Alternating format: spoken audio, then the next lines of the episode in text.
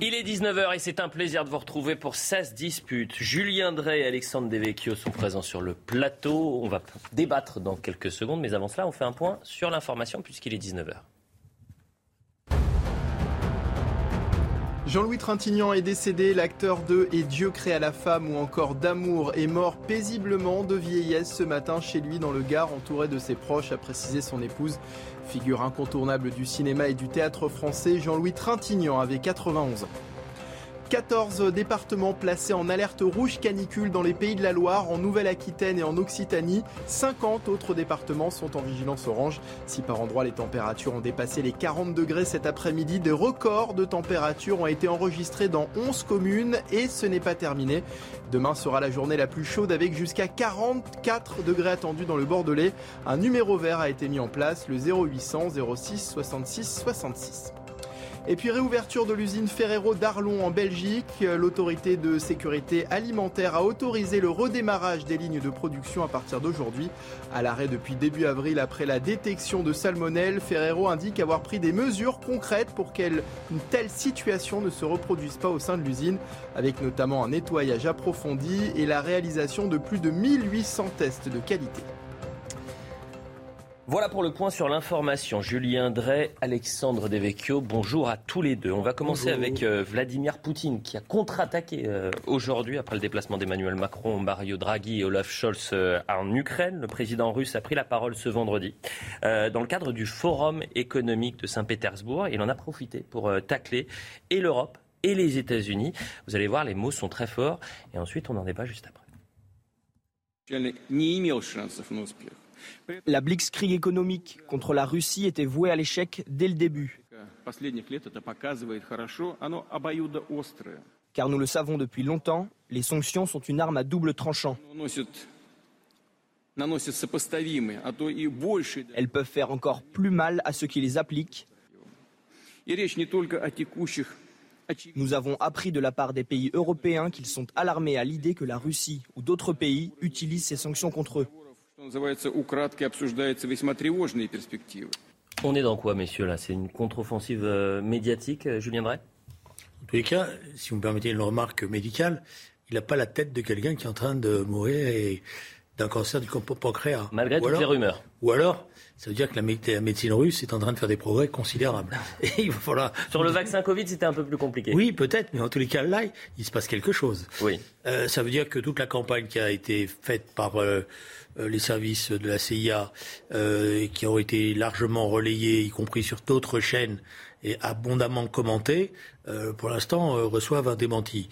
Et donc on a effectivement un Poutine qui contre-attaque. Il contre-attaque parce que sur le fond, sur le plan militaire, il est tout doucement en train de. Alors c'est très très violent, très très méchant, tout ce que vous voulez, mais le Donbass est en train de tomber et l'Ukraine n'arrive pas à sauver le Donbass si ce n'est une contre-offensive qu'on nous annonce, mais dont on ne voit pas bien euh, qui va vraiment la soutenir.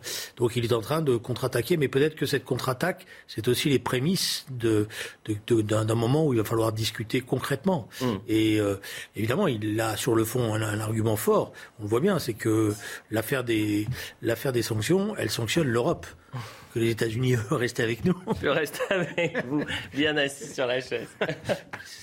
que l'affaire des sanctions sanctionne l'Europe, très difficile. Et maintenant très inquiète parce qu'elle voit une récession arriver très vite, mais que pour l'instant, ceux qui euh, euh, poussent, qui sont les bouts de feu dans cette affaire-là, c'est-à-dire les Américains, eux, ils passent à côté. Et bon, voilà. Donc je pense qu'il a compris qu'il y avait une faille. Alexandre Devecchio, c'est une, réponse au, déplacement, euh, je le disais, de cette vieille Europe, Emmanuel Macron, Olaf Scholz et Mario Draghi pendant 24 heures donc à Kiev? Bah, c'est aussi une manière de, parler à son opinion publique, de, la galvaniser, de montrer qu'il euh, est capable euh, de faire face. Euh, mais c'est vrai que ça correspond en partie, hélas, à la réalité d'une Russie qui est en train tout doucement de remplir ses objectifs et d'une Europe qui est affaiblie, puisque on a eu une opération un peu de communication hier, mais concrètement, est-ce que ça va transformer les choses sur le Euh, je n'en suis pas certain. Euh, est-ce que c'est une bonne chose pour l'Europe, cette adhésion de l'Ukraine continuer l'élargissement sans être capable de nous définir nous-mêmes, je ne suis pas certain qu'au final, ça renforce l'Europe, ça pourrait même euh, l'affaiblir. Donc oui, euh, depuis le début, euh, en réalité, Vladimir Poutine joue sur les failles réelles des démocraties libérales occidentales. Ça ne veut pas dire que notre modèle est moins bon que, que, le sien, au contraire, mais c'est un modèle qui a quand même aujourd'hui des failles, c'est-à-dire qu'on a été tellement loin dans la démocratie que quelque part on s'est affaibli, parce qu'on a joué à un individualisme radical, on a oublié tout bien commun on a oublié tout sens de l'effort. On a cru aussi qu'on était dans un monde où il n'y avait plus besoin de se, protéger.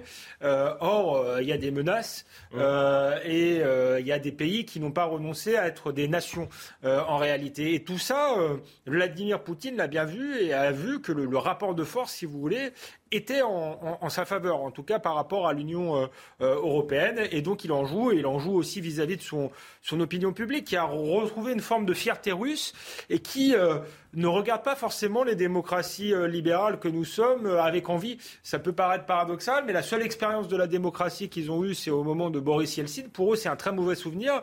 Une crise économique euh, terrible, le sentiment que la Russie était déclassée dans le monde. et donc, Vladimir Poutine a su remettre de l'ordre, faire en sorte que la Russie compte de nouveau, et il joue sur cette corde pour galvaniser son opinion publique. Un ordre en Russie, mais des ordres mondiaux, ah. Julien Drey. une remarque, il n'y a jamais eu de démocratie. Parce que si on essaye de, qualifier la période Helsinki comme étant une période démocratique, l'homme qui était derrière Helsinki, il est là. C'est lui qui manipulait tout et se préparait à prendre le pouvoir. L'histoire a montré d'ailleurs qu'Helsinki n'était qu'une marionnette qui préparait la transformation de l'ex-KGB en euh, colonne centrale du pouvoir dans la nouvelle Russie. dans un deuxième temps. À un moment donné, bon, a, pas, a, eu le pouvoir. Il, en, il, en a, eu le pouvoir, mais c'est un régime totalement corrompu, et qui a donné évidemment la plus mauvaise des images qui soit. Et vous retrouvez d'ailleurs toute une partie de la population russe qui dit euh, finalement on regrette le temps du communisme, euh, au moins on avait à manger, euh, alors c'était pas formidable. Bon voilà. Bon toujours est-il que la question qui est posée maintenant c'est la, la, suivante. C'est moi c'est l'interprétation que j'ai. Peut-être qu'elle est erronée. J'ai le sentiment que Emmanuel Macron, comme le président allemand, comme une partie des grands États européens, essaye de trouver une porte de sortie à la crise et d'essayer de convaincre, parce que c'est ça le problème aujourd'hui. Celui qu'il faut convaincre, c'est Zelensky. C'est-à-dire, et que donc mettre les éléments d'un deal, comme on dit, et les éléments du deal, ça serait en gros, euh, euh, tu vas être obligé de céder une partie territoriale, notamment la Crimée et une partie du Donbass, et en contrepartie, on va ouvrir la porte de, l'Union européenne. Hmm. Après, il faut y mettre des conditions. De toute manière, il y a un moment donné où il faudra négocier. Hmm. Dans, cette affaire-là, et qu'on a reproché beaucoup de choses. J'ai entendu euh, ceux qui sont les, spécialistes des combats de la 25e heure derrière les caméras de télévision euh, dire euh, il a eu tort. sur cette affaire-là, Emmanuel Macron avait raison. On, y vient. Pas, on ne peut pas humilier M. Poutine en pensant qu'on va le mettre KO. Hmm. Ça, c'est pas vrai. Eh bien, justement, on y vient. Emmanuel Macron, 112 jours très précisément après le, début de l'offensive russe en Ukraine. Il a donc décidé de se rendre à, Kiev. Le chef de l'État a fait d'ailleurs le, déplacement en, train. Il y avait quelque chose d'assez euh, romanesque dans ce, déplacement, plus de 10 heures de train avec euh, euh, Mario Draghi et, Olaf Scholz. Une séance de rattrapage peut-être pour le chef de l'État souvent critiqué par les autorités ukrainiennes pour son double discours, eh bien, on va écouter Emmanuel Macron qui, là, emploie un ton assez ferme. Est-ce que la ligne française a, changé sur cette guerre en, Ukraine? Je vais vous poser la question, mais avant cela, on écoute Emmanuel Macron. Nous sommes et nous resterons dans la durée à vos côtés pour défendre votre souveraineté, votre intégrité territoriale et votre liberté. C'est notre objectif. Nous n'en avons pas d'autre et nous l'atteindrons. C'est le premier message que je voulais adresser aux côtés de mes homologues. L'Europe est à vos côtés, elle le restera autant qu'il le faudra, jusqu'à la victoire qui aura le visage du retour de la paix dans une Ukraine libre et indépendante. Et puis on l'avait entendu un peu plus tôt dans cette même journée euh, à Yerpin, dans un des quartiers à côté de Kiev, euh, dire l'objectif c'est que l'Ukraine remporte cette guerre. Est-ce que la ligne française a changé lors de ce déplacement? On va commencer avec Alexandre Devecchio. En tout cas, ce qu'on constate, c'est que Macron, décidément, est euh, maître de, dans l'art du, en même temps. Je suis d'accord avec Julien Drey. Mais on peut faire du en même temps dans une guerre comme celle-ci? Bah C'est très compliqué. il faut euh, comprendre quelles sont ses arrière-pensées. Or, je ne suis pas dans sa tête. Je peux juste constater qu'on a encore un virage euh, à 180 degrés. Je rejoins ce qu'a dit Julien Drey. Moi, je pense qu'il avait raison de dire qu'il ne fallait pas humilier Poutine. Il avait raison de, de chercher la voie de la négociation. Du reste, ça doit être la voie traditionnelle de la France. Et il avait raison aussi je pensais qu'il avait raison, en tout cas, euh, de plutôt fermer la porte à une adhésion euh, de l'Ukraine euh, dans l'Union européenne. Hein. Tout ça a été balayé en 24 heures. C'est très déstabilisant, notamment pour le peuple français, parce qu'il n'a pas du tout expliqué euh, ce, changement euh, de pied et euh, il n'a pas du tout, il aurait pu le dire aux Français, dire je pense qu'il faut que l'Ukraine adhère à l'Union européenne, voici pourquoi. Il n'y a pas eu de, pédagogie autour de ce, virage à 180 degrés. Il y a plusieurs raisons possibles de ce virage. la première est, à mon avis, une très mauvaise raison, mais c'est une hypothèse qu'on peut qu'on est obligé de, formuler, c'est est-ce qu'après un, mauvais résultat pour lui aux législatives, Emmanuel Macron avait besoin de retrouver une position institutionnelle, il avait besoin de ce voyage euh, à Kiev, et donc il arrive à Kiev et il dit finalement à Zelensky euh, ce qu'il veut entendre. Et puis il se laisse aller avec l'Union européenne, euh, à un côté bon sentiment, on va intégrer l'Ukraine, après tout, ça se sera fait dans quelques années. là, ça nous donne le beau rôle, ça permet à l'Europe d'exister moi, je pense que si c'est le cas, c'est extrêmement léger, parce qu'il prend une décision qui concerne l'international pour des enjeux électoraux euh, euh, français. Donc là, il y a une part de, euh, légèreté. Et puis, pour ce qui est de l'Union européenne, je le redis, je pense que pour que l'Europe pèse dans, le monde, il faut qu'elle sache qu'elle se définisse, qu'on sache quelles mm. sont ses frontières, son identité, sa politique. Donc tout ça peut paraître très dangereux. Après, il peut y avoir une bonne raison quand même à, ce, à, ce, changement de pied. C'est ce que disait Julien Drey. Soit un outil finalement pour faire pression sur Zelensky euh, pour, pour qu'il pour qu'il négocie, c'est-à-dire lui dire euh, voilà, tu as obtenu l'adhésion à l'Union européenne, tu vas pouvoir aller devant ton peuple euh, en disant que tu as obtenu quelque chose et, maintenant il faut négocier parce que la situation est trop chaotique en Europe et qu'il faut aller vers une solution de paix dans une guerre que de toute manière l'Ukraine a perdue. Ça peut être aussi une hypothèse. maintenant, voilà, personne n'est dans la tête d'Emmanuel Macron et ce serait bien, même si dans la, la diplomatie doit être feutrée, qu'il explique ses choix. Il est tellement coutumier des changements de pied qu'on peut se dire aussi qu'il y a une forme d'opportunisme là-dedans. Opportunisme, Julien Drey? Non, et en plus, euh, si vous me permettez, je pense que dans cette situation, il faut faire du en même temps. Parce qu'on ne peut pas faire autrement. C'est-à-dire qu'il faut être capable de montrer à l'Ukraine qu'on ne les laisse pas tomber parce que si on les laisse tomber, on n'est plus un partenaire. Et si on n'est plus un partenaire, on ne peut pas servir à, grand chose. Voilà. Et sinon, après, on se fait désigner comme étant euh, ceux qui se sont euh, lamentablement couchés, abandonnés. Et en même temps, il faut garder le contact avec la Russie pour essayer de trouver les termes d'un accord. Moi, j'insiste sur une chose. C'est ça qui est, ça, j'ai un désaccord avec, avec Alexandre. Dans cette affaire-là, il y a un partenaire qui a pris la main, tout doucement, discrètement, et donc l'histoire peut-être euh, pourra nous dire s'il n'a pas joué avec s'il n'a pas joué délibérément la provocation. Parce que je me souviens de la guerre en Irak avec les États-Unis et, dans, la manière dont euh, les Américains ont laissé Saddam Hussein au départ croire qu'ils allaient lui laisser la possibilité d'envahir le Koweït et ils l'ont piégé. Et regardez ce qui s'est passé au départ, ils ont dit on s'en mêle pas, etc. Aujourd'hui, c'est eux qui sont les bouts de feu. Et c'est eux qui sont en train d'essayer de démanteler la coalition européenne, en essayant d'opposer une partie de l'Europe à une autre, en essayant de voir comment ils peuvent mettre en place les bases de l'OTAN, en entourant la Russie. C'est aussi un message qu'ils adressent à la Chine à partir de là. Et donc il faut que l'Europe existe indépendamment hmm. des États-Unis. Ben, je vous donne un exemple. L'Allemagne, qui a investi 100 milliards dans son armée, la première chose qu'elle fait, c'est d'aller acheter des, armes, américaines. Si, les choses étaient simples, oui. Euh, ah bah, vous ne serez pas là on ne serait pas là et puis ça se saurait. Donc c'est une affaire compliquée. C'est une affaire compliquée parce qu'il faut reconstruire une, une, Europe de la défense, qu'il y a, il y a toute une histoire qui pèse et il y a un partenaire. J'insiste. Moi, je ne pas de l'anti-américain. Je suis pas un, anti-américain pavlovien. Je vois pas l'Amérique comme étant l'agent du mal, mais je ne sous-estime pas la politique américaine et les objectifs de la politique américaine, qui par ailleurs, je vous le rappelle, avait besoin de se redorer le blason après l'immense échec en Afghanistan.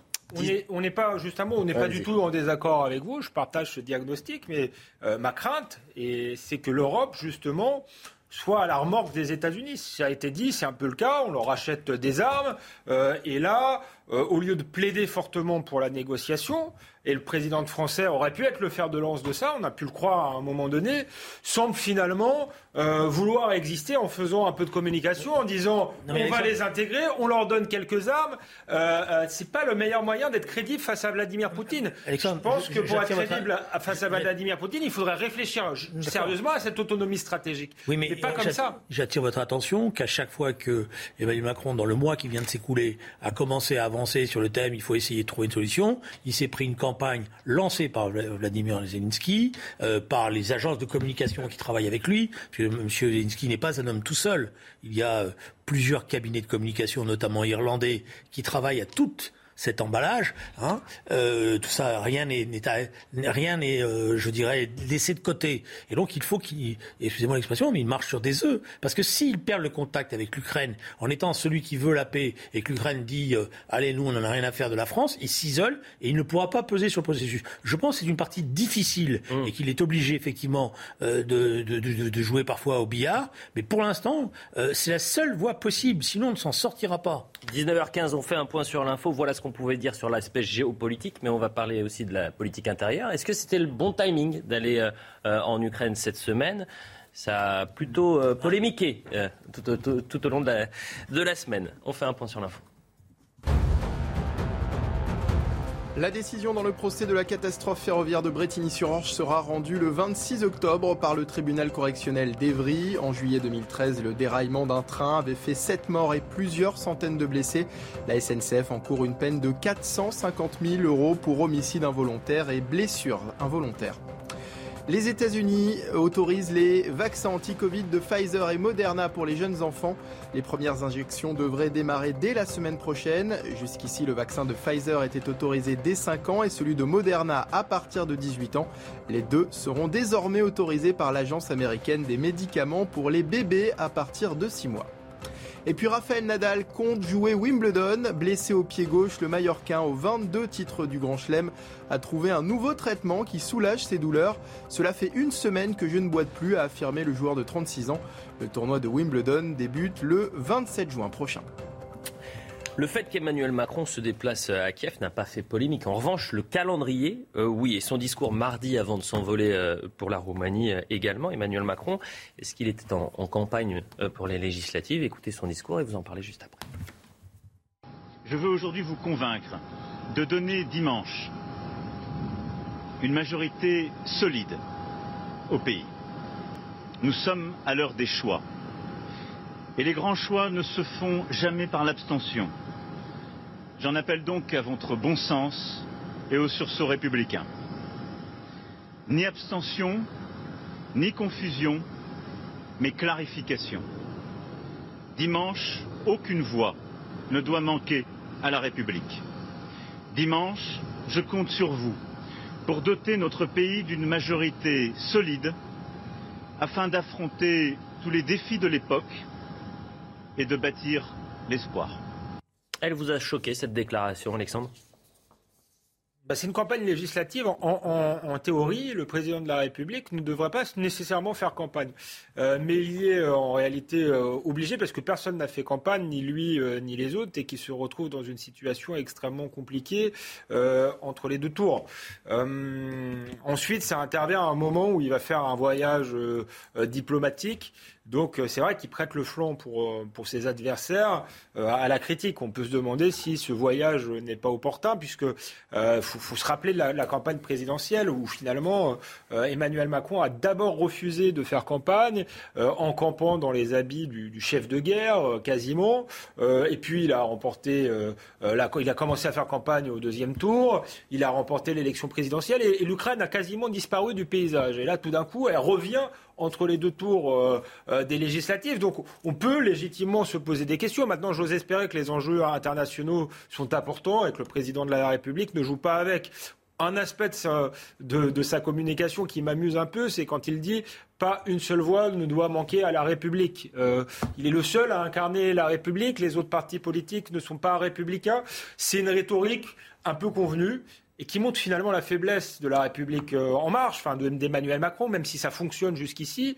En réalité, c'est moi ou le chaos. C'est son, seul discours politique depuis plus de, de cinq ans. Moi ou le chaos. Je trouve que démocratiquement, ça pose un problème et ça explique sans doute l'abstention, même si elle a des causes structurelles qui remontent à avant euh, Emmanuel Macron, mais ça renforce euh, le, le, sentiment d'aquabon d'une partie des électeurs qui ont l'impression qu'ils n'ont pas le droit à un vrai débat démocratique et qu'ils n'ont plus vraiment de choix. Julien Drey, un président ne devrait pas dire, ne devrait pas faire cela? Non, le problème c'est que je crois qu'il n'a pas voulu changer son emploi du temps pour pas donner le sentiment entre les deux tours qu'il y avait panique à la tête de, l'État et que le résultat euh, de M. Mélenchon avait changé euh, la donne et qu'il y avait une forme d'affolement euh, qui, aurait, qui aurait été l'interprétation que les journalistes et tous les commentateurs auraient donnée s'il avait annulé tous ces déplacements internationaux qui mmh. étaient prévus.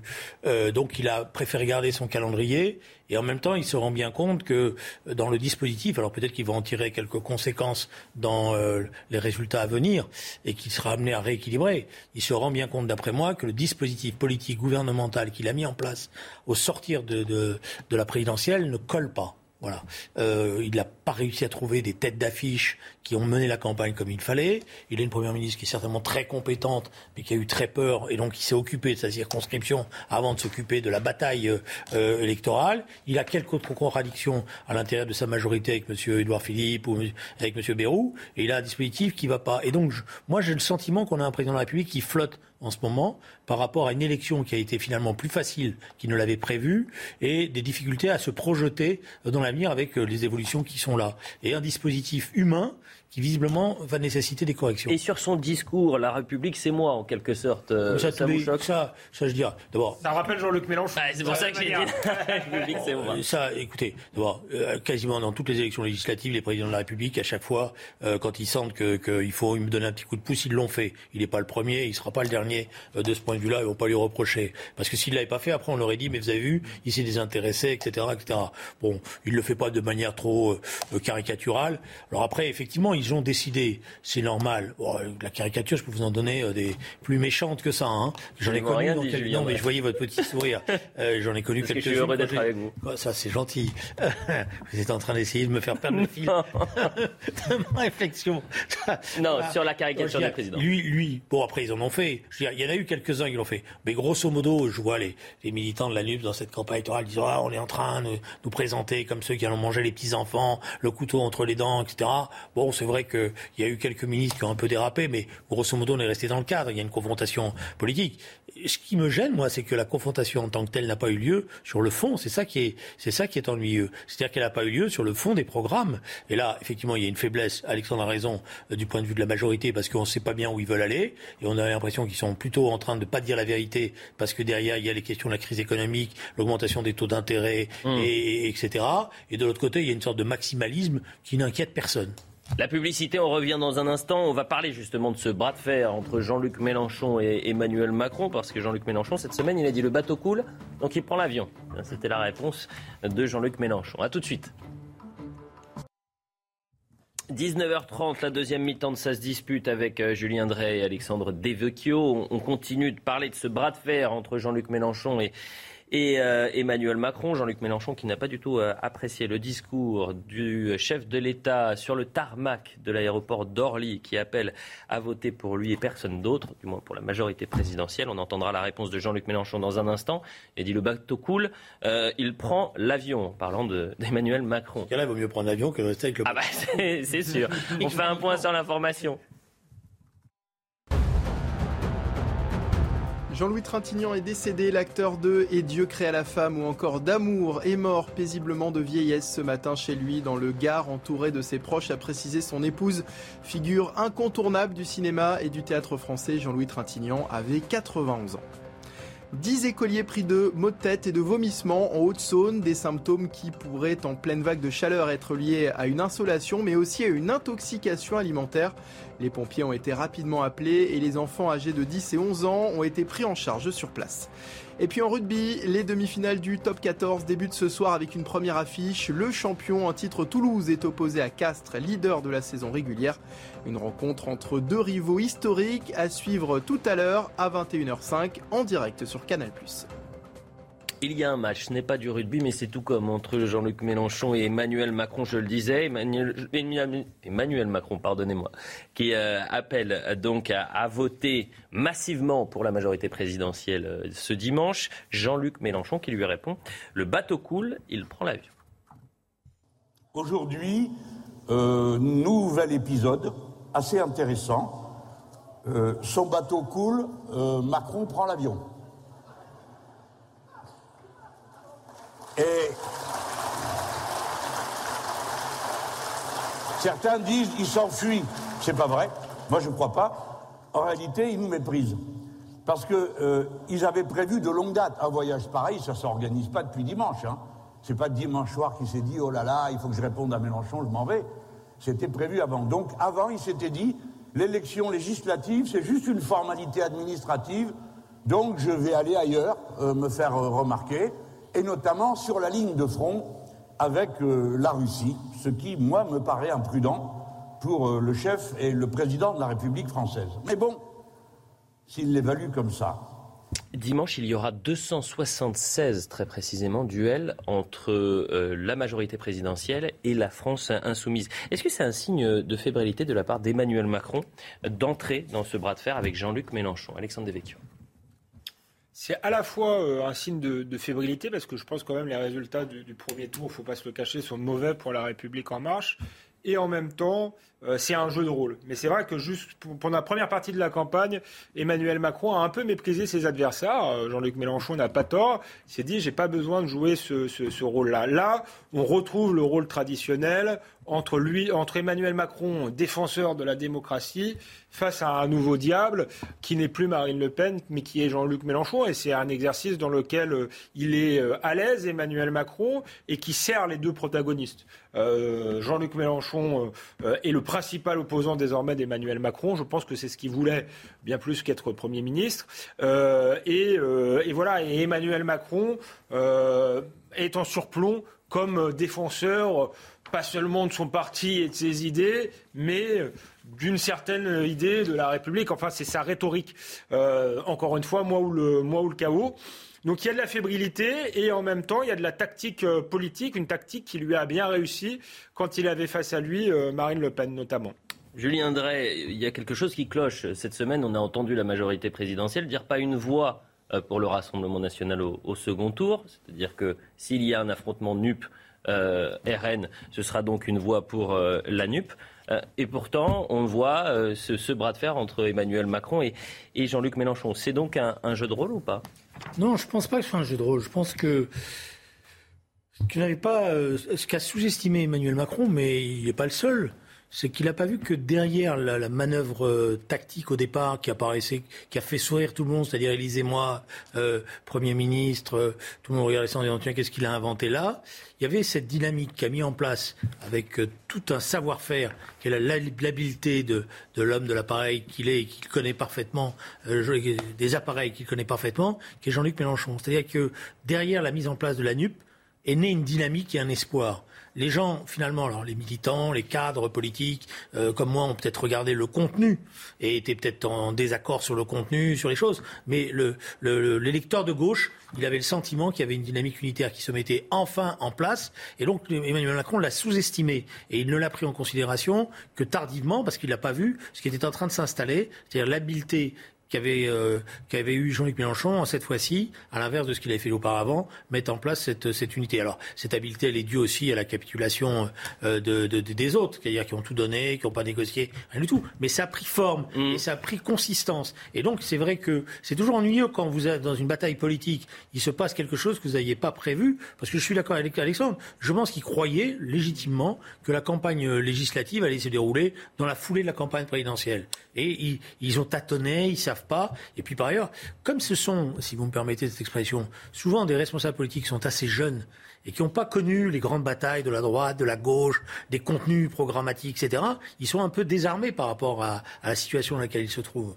Voilà ce qu'on pouvait dire sur législative. Un dernier mot avec euh, vous, Alexandre, mais il y a beaucoup de thèmes. un mot très court, mais je pense que oui, tout simplement, il pensait qu'il allait avoir la majorité parce que traditionnellement, le, le, président de la République a la majorité.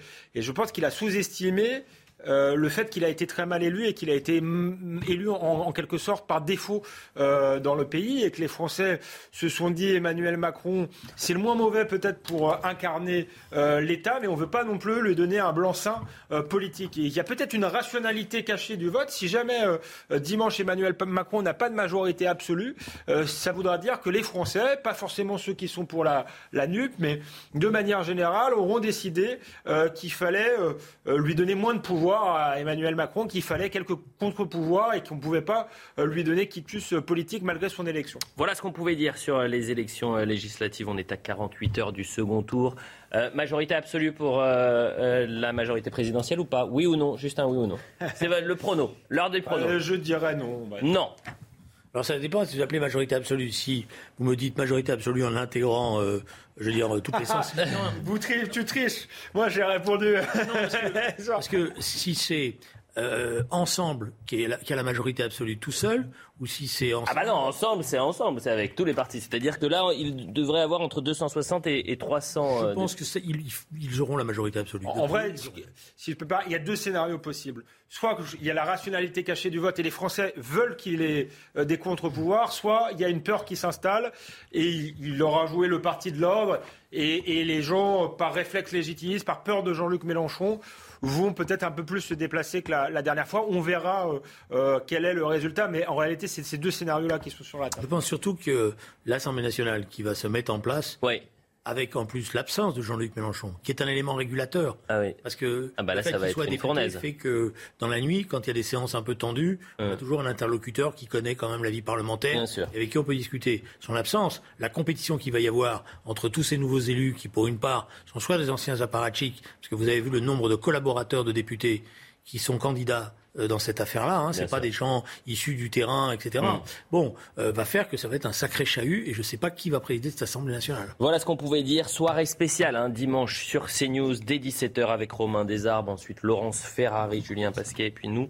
On fait ce qu'on appelle une all night long. On est jusqu'au bout de, de, la nuit et puis vous serez présent évidemment pour commenter. J'ai l'impression que les résultats du second tour des législatives sont plus intéressants que les résultats du second tour de la présidentielle parce que en fait c'était joué à la présidentielle. Là, il y a match. La présidentielle, dans les résultats, elle s'est jouée dans le, dernier mois. Dans, dans le dernier mois, on savait qu'il y, voilà. il y, a, il y a, ouais, les Français. Là, on a, on a 500, Là... on a des matchs, et on a des matchs, y compris avec des personnalités intéressantes. Parce que moi, franchement, j'ai beaucoup de respect pour Émeric Caron, mais je pense qu'à l'Assemblée nationale, Émeric Caron député, ça va pas rigoler tous les jours. Hein. un côté surréaliste, mais effectivement, les, les Français ont décidé de, de rebattre euh, tout simplement euh, les cartes euh, du jeu politique. Mais l'enjeu, nous nous y trompons pas, Mélenchon a aucune chance d'être Premier ministre. C'est simplement les Français doivent savoir s'ils veulent donner tous les pouvoirs à Emmanuel Macron ou s'ils veulent lui donner des contre-pouvoirs. Et s'ils ne lui donnent pas, la droite aura une minorité de blocage. Aura aussi son J'avais demandé juste un mot, je veux absolument qu'on Je ne crois pas que les Français soient dans une rationalité au point de dire on ne donne pas tous les pouvoirs à Emmanuel Macron et donc on l'affaiblit au point de porter Mélenchon euh, quasiment aux portes du pouvoir. Ça... Non, il n'est pas aux portes du pouvoir. C'est pour ça qu'il faut être euh, euh, juste, dans, pas faire peur aux Français non plus. Je ne fais pas peur, je dis juste que je ne crois pas à ce calcul-là. Avançons. La langue française, messieurs, se meurt. Ludique. C'est du chinois désormais pour certains bacheliers. Lundi se tenait l'épreuve de français du baccalauréat professionnel. Parmi les sujets, il y avait cette question. Selon vous, le jeu est-il toujours ludique? Torrent de messages sur les réseaux sociaux parce que certains ne connaissaient pas le sens du mot ludique. Alors la définition, c'est ludique, c'est qui, qui relève du jeu. Donc même la question, excusez-moi, elle est un peu euh, alambiquée. Euh, on pourrait dire au professeur déjà d'être un peu plus clair. Mais bon, est-ce que vous êtes surpris que les bacheliers ne connaissent pas le sens du mot ludique? C'est ça la clé quand même. C'est ça qui est important. On est allé poser la question à un certain Français. On écoute. Les jeunes, il y a beaucoup de choses qu'ils ne savent pas. Et l'enseignement était très bien dans les années 60-70, même si c'était violent. Si on ne sait pas ce que ça, veut dire que ludique quand on a 17 ou, 10, ou 16 ans ou 18 ans, euh, il y a un problème de vocabulaire, oui. Mais il y a longtemps qu'ils ne savent plus rien, les jeunes. Mais c'est des gros nuls. Mais il y a longtemps qu'on sait, nous. Je trouve ça un peu étonnant, mais c'est vrai que bah, on est dans une société où de moins en moins de gens lisent et j'imagine que le vocabulaire se restreint un petit peu. On a entendu des Français assez durs. On va écouter aussi l'analyse. Quelques caricatures, quand Oui, c'est pour ça que c'est plus intéressant d'avoir aussi Jean-Marie Rouard. Mais ça donne une coureur, Jean-Marie Rouard, l'académicien. Je suis très inquiet pour la langue française, qui en effet est complètement polluée par le franglais, et, la publicité a joué un énorme rôle dans ce, dans cette détérioration du français. Mais plus important encore, je crois que c'est ces valeurs littéraires. Les valeurs de culture, les valeurs d'éducation ont disparu. Alors, je ne veux pas faire le, vieux grognard, n'est-ce pas, et, dire que tout fout le camp, mais c'est un peu vrai. C'est un peu vrai. Ce qui, manque, ce sont des structures et, un sens des devoirs de se dire que l'éducation, c'est primordial. L'éducation, et pas seulement l'éducation nationale, mais aussi euh, ce, que, euh, ce que transportaient les familles. Les familles, eh bien, il y avait euh, un goût pour la culture, pour la littérature, qui était particulier en France. En France, c'était très important. Ne pas connaître le mot ou le sens du mot ludique, c'est grave, docteur? C'est grave au sens où ça révèle d'après moi, la crise dans laquelle se trouve l'éducation nationale. Et, c'est ça qui, me pose problème. D'abord, euh, les réformes du bac qui ont été faites là font que ce baccalauréat-là n'a plus beaucoup de sens, on ne comprend plus rien euh, entre les grands euros, euh, les matières qui ont été regroupées. Et moi, je ne suis pas d'accord avec Jean-Marie Roy. ça ne fait pas vieux schnock que de dire qu'il faut revaloriser les humanités. Et que tout ce qui a représenté, ce qui représente le cœur de la culture française que sont les humanités, c'est-à-dire euh, l'histoire littéraire, l'histoire artistique, euh, la maîtrise du, du, du, vocabulaire, etc., doit être revalorisée dans l'éducation nationale. Il doit être repensé. Et c'est pas vrai que dire ça, c'est revenir aux bonnes vieilles dictées à l'ancienne, avec les, les, coups de baguette sur les doigts parce que vous aviez fait trop de fautes d'orthographe. On peut faire des choses formidables aujourd'hui, y compris avec les moyens modernes. Je vais vous prendre un exemple très simple. Euh, la région Île-de-France, dans le temps, nous avions mis en place le, prix, le prix du livre lycéen. Et le prix du livre lycéen était décerné au Salon du Livre. Et nous avions des classes qui venaient, qui avaient travaillé avec les auteurs de livres. Et ils s'étaient totalement investis dans des livres qui parfois étaient vraiment compliqués. Et on avait même utilisé les bandes dessinées, des choses comme ça. Et quand on regardait les, dans, le, visage de tous ces jeunes, ils ont compris, souvent dans des quartiers difficiles, il s'était passé un grand moment. le dialogue entre les auteurs et euh, les enfants était, était extrêmement intéressant, ce qui prouve que l'éducation nationale peut faire des choses formidables, mais il faut qu'elle se repense et qu'elle croit en elle, qu'elle croit à nouveau en elle, et surtout qu'on arrête de faire n'importe quoi. Mm. Moi, je rêve à un moment donné qu'on fasse une pause, qu'on remette à plat tout ce qui est tous ces dispositifs et qu'on revienne à des choses simples en termes d'enseignement, de qualité d'enseignement et de pédagogie. Le problème, ce ne sont pas les élèves, mais c'est l'éducation nationale, Alexandre Devecchio. Oui, euh, j'entendais euh, dans le micro-trottoir, il y avait une, dame qui disait euh, ah, les jeunes, ils sont nuls, ils connaissent rien, mais c'est peut-être la faute des générations qui les ont euh, précédé. C'est-à-dire que c'était le rôle euh, des générations d'avant de, transmettre. Et je crois qu'on a, on a renoncé euh, à transmettre par démagogie. Et ce qui s'est installé à la tête de l'éducation nationale, Ruth Cronel, c'est des pédagogues qui pensent que le savoir doit venir de l'enfant. Moi, je pensais qu'à l'école, on y allait pour apprendre des choses et que le savoir venait du haut. Ensuite, il y a une logique égalitariste qui a consisté à dire que pour plus d'égalité, en fait, il fallait faire plus simple, apprendre moins aux, aux élèves. Souvent, des ministres qui ont défendu ces positions mettaient leurs enfants dans des écoles privées euh, hyper euh, euh, exigeantes. Donc, il y, a, presque un mépris de, classe là-dedans. L'idée que les, les plus humbles, finalement, ils n'ont pas besoin d'avoir accès au meilleur de la culture. Moi, je crois qu'au contraire, une école juste, égalitaire, c'est une école qui donne le meilleur de la culture aux enfants, quel que soit leur, euh, leur milieu social. Et, et, moi, je pense que, quelles que soient les origines sociales, culturelles, euh, les élèves euh, peuvent apprendre pour peu qu'on leur donne le goût de la lecture. mais, mais on y a renoncé et on est en train de fabriquer des gens, d'abêtir la société et peut-être de créer une société violente. Parce que quand on a un vocabulaire trop pauvre, on n'est pas capable de, verbaliser, on n'est pas capable de régler ces problèmes et on recourt à la mmh. violence. Et c'est aussi peut-être l'une des clés euh, de l'ensauvagement de la société. Il est 19h45, un point sur l'info et l'analyse juste après. juste après. Saber Lamar, condamné à 10 ans de prison par le tribunal correctionnel de Paris, de nationalité algérienne, il était jugé pour avoir incité plusieurs candidats au djihad à partir en Irak ou en Syrie dans les années 2010. Son coprévenu également visé a lui été relaxé. 6 heures de reconstitution pour le drame du Pont Neuf où deux hommes en voiture avaient été tués lors d'un contrôle de police. La reconstitution des faits a débuté vers 7 heures du matin et s'est terminée peu avant 13 heures. Pour rappel, un policier avait tiré au fusil d'assaut sur une voiture qui aurait foncé sur lui et ses collègues. Il avait été mis en examen pour homicide volontaire. Et puis Londres autorise l'extradition aux États-Unis de Julian Assange. La ministre britannique de l'Intérieur a donné son feu vert aujourd'hui. Le fondateur de Wikileaks est poursuivi pour avoir diffusé plus de 700 000 documents confidentiels sur les activités militaires et diplomatiques américaines, en particulier en Irak et en Afghanistan. Il risque une peine de 175 ans de prison. Son avocate a confirmé qu'il allait faire appel.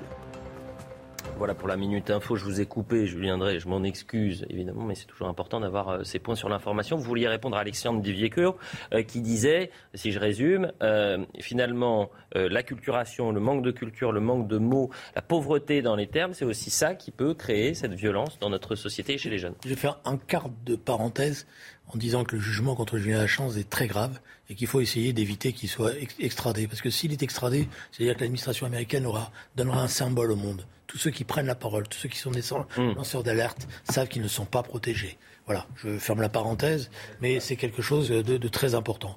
Deuxièmement, euh, moi, je ne pense pas que ça qu'on a réduit la quantité de savoir. C'est ça le problème c'est que c'est un entonnoir, on en a mis, on en a mis, on en a mis, sans que les, jeunes soient capables de, faire la part des choses, qu'on fabrique le discernement du jeune à travers le, savoir. Et, et c'est ça le problème qui est posé. Mais pourquoi? Parce que vous avez, vous avez une quantité de lobbies dans l'éducation nationale, à commencer par les éditeurs, à commencer par euh, les, sociétés d'agrégés de tous azimuts, etc., qui fait que dès que vous touchez à quelque chose, tout de suite on vous explique que vous êtes en train de dévaloriser, de dévaloriser vous êtes en train de détruire, etc.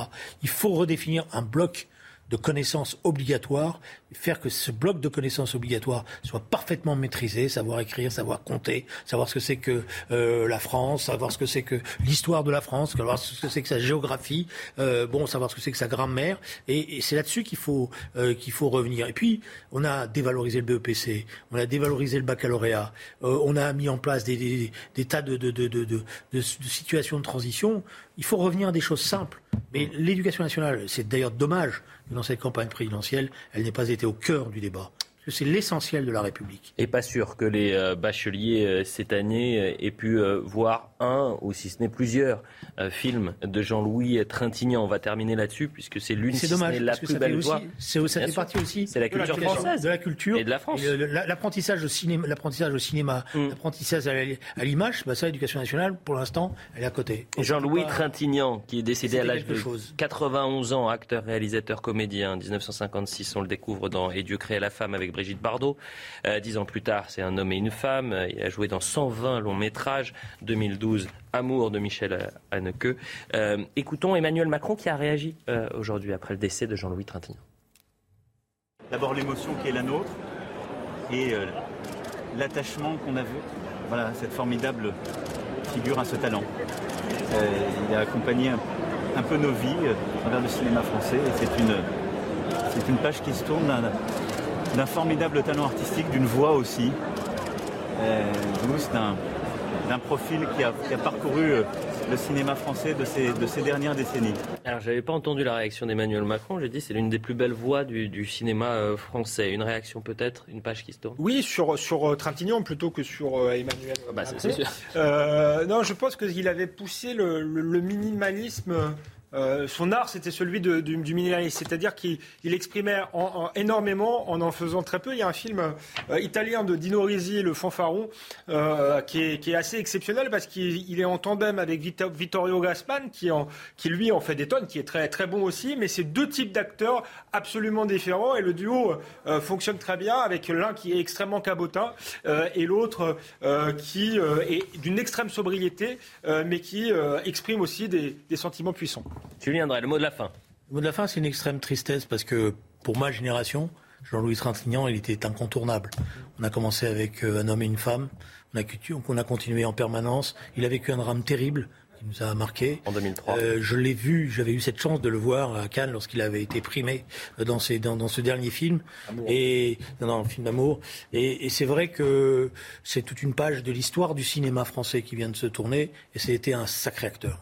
Merci messieurs. Vous avez parlé tout à l'heure de Julien Assange. Je sais que Samis Faxi, qui présente l'heure des pros 2, va en parler dans son émission. C'est un plaisir de vous avoir chaque vendredi. Nous, on se retrouve à 21h pour Soir Info Week-end. Vous entendrez les tout derniers témoignages de supporters de Liverpool qui racontent l'enfer qu'ils ont vécu le soir de la finale de Ligue des Champions. Je croyais qu'on allait avoir les supporters castrés. Ah bah écoutez les supporters de Castres hein, pour, pour les téléspectateurs qui ne connaissent pas le rugby. C'est l'heure des Pro 2 dans un instant avec Samis Faxi. Planning for your next trip? Elevate your travel style with Quince. Quince has all the jet-setting essentials you'll want for your next getaway, like European linen, premium luggage options, buttery soft Italian leather bags, and so much more. And it's all priced at 50 to 80% less than similar brands. Plus, Quince only works with factories that use safe and ethical manufacturing practices. Pack your bags with high-quality essentials you'll be wearing for vacations to come with Quince. Go to quince.com slash trip for free shipping and 365-day returns.